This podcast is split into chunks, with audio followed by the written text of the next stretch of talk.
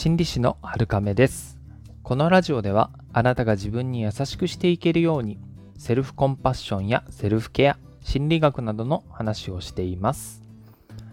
えー、リスナーさんは自分の得意な能力あるいは強みっていうものはありますか？好奇心が強いとか事務的な作業が得意とか一つのことをコツコツ続けられるとか人と話をするのが得意とか体を動かすことなら負けないとか、いろいろね、あるかなと思います。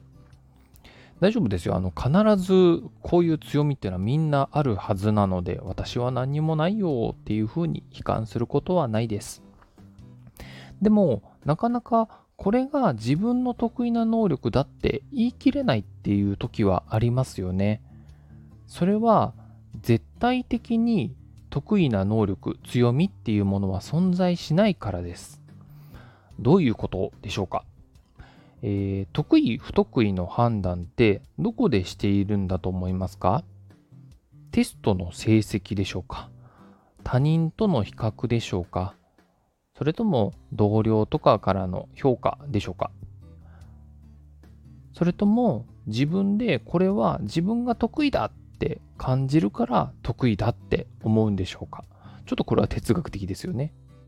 多くの方が最後のあの例え以外のなんとなくの得意っていう強みっていう評価基準だったりしないですか？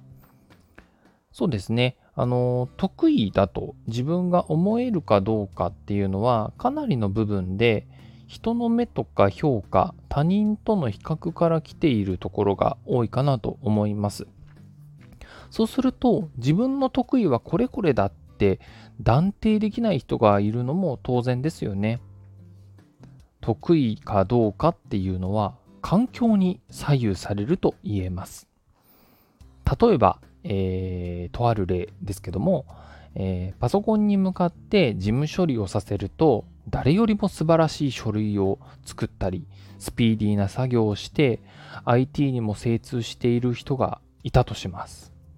その人がある職場でとても重宝されていたとします。この人はすごい頼りになるなよく仕事してくれるなっていうふうに評価もね、されていたとします。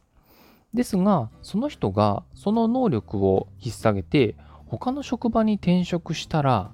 周りの人たちが同じくらいのことが当たり前にできる上に営業とかね人に物を売ったりとか交渉したりとかそういうのをバリバリやっていたとします。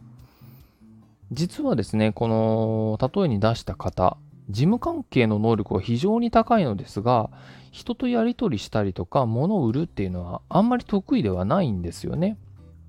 そうするとこの新しい職場ではいつもパソコンに向かっていて、ちょっとこの人よくわかんない人だよねっていうふうに見られる可能性も出てきます。あるいはですね、そつなく仕事をこなして、会社の同僚と誰とでもうまくやって、相談にも乗ったり、配慮もできるっていう人が、昇進をして役職に就いたとします。今度は、リーダーとしての自主性ですとか、みんなを引っ張っていくね、リーダーシップみたいなものを会社の上の方から求められて、今まではね、居心地よくうまいことやっていた、あのー、普通の社員だったのに、今度はね、どうしたらいいかわかんなくなって、頼れる人もいなくなってしまって、孤独になってしまったっていう、こんなこともね、聞く話じゃないでしょうか。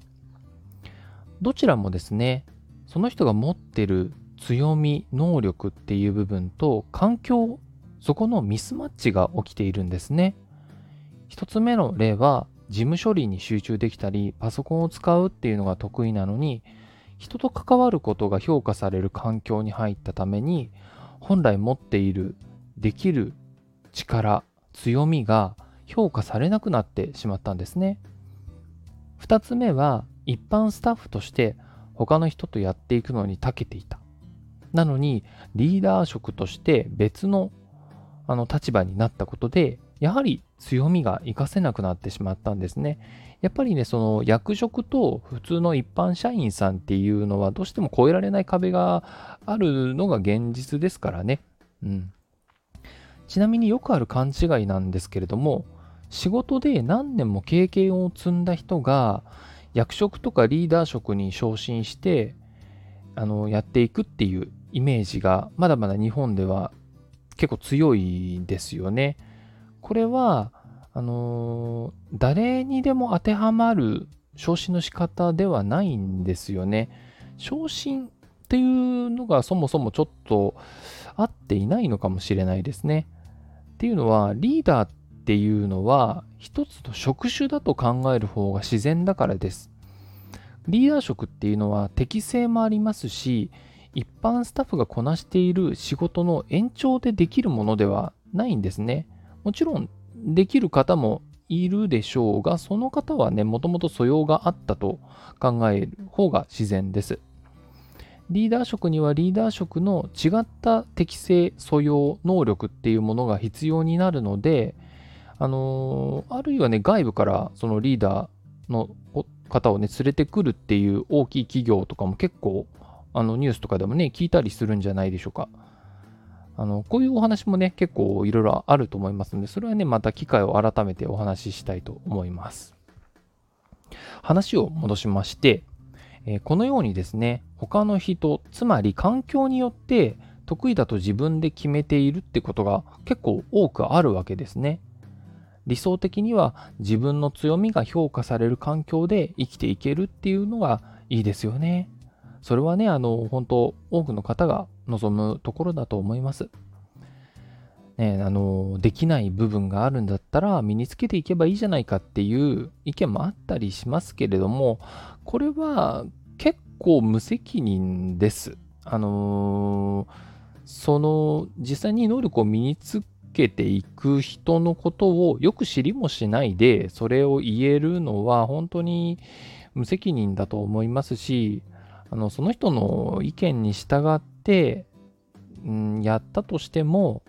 やっぱり責任取ってもらえるわけではないのでね、自分が必要だなって感じないのであれば、それはね、やっぱりちょっと違うんじゃないかなっていうふうに私は思います。で、できない部分、身につけていくっていうことも必要な時もありますけれども、それは科学的に考えると2番目の優先事項になると思います。最低限ね、足を引っ張らない程度に能力を引き上げるっていうのも、あのー、ありですし、えー、それもね、環境によってくると思います。他の人に任せたりとか、お金を払ってね、解決できるならそれでもいいです。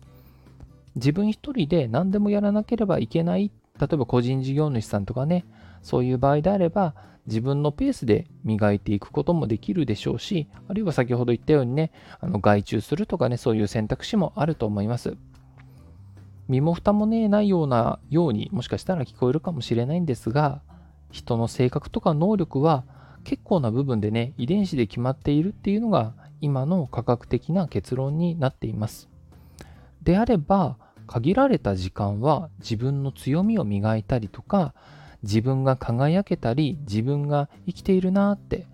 幸せだなって感じられる場所で過ごす方がずっといい気持ちで人生が進んでいけるんじゃないかなと思います。それはもしかしたら他の会社かもしれないし同じような仲間がいる場所かもしれないですしオンライン上かもしれないですしあるいは一人の時だったりするかもしれません。そんなね、自分に合った自分の強みが生きるコミュニティをね、ちょこちょこと探してみていただけるといいかなと思います。もちろんね、やりやすいハードルの低いところからでいいと思いますよ。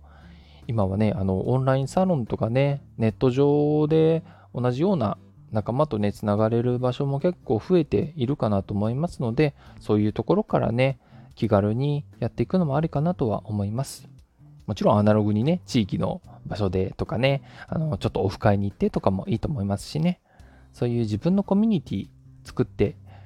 あのー、2つ3つね、持っておくのも手かなと思いますので、検討してみてください。今日の放送がお役に立てれば嬉しいです。また、感想や質問もお待ちしています。今日もあなたが自分に優しくあれますように、心理師のはるかめでした。またお会いしましょう。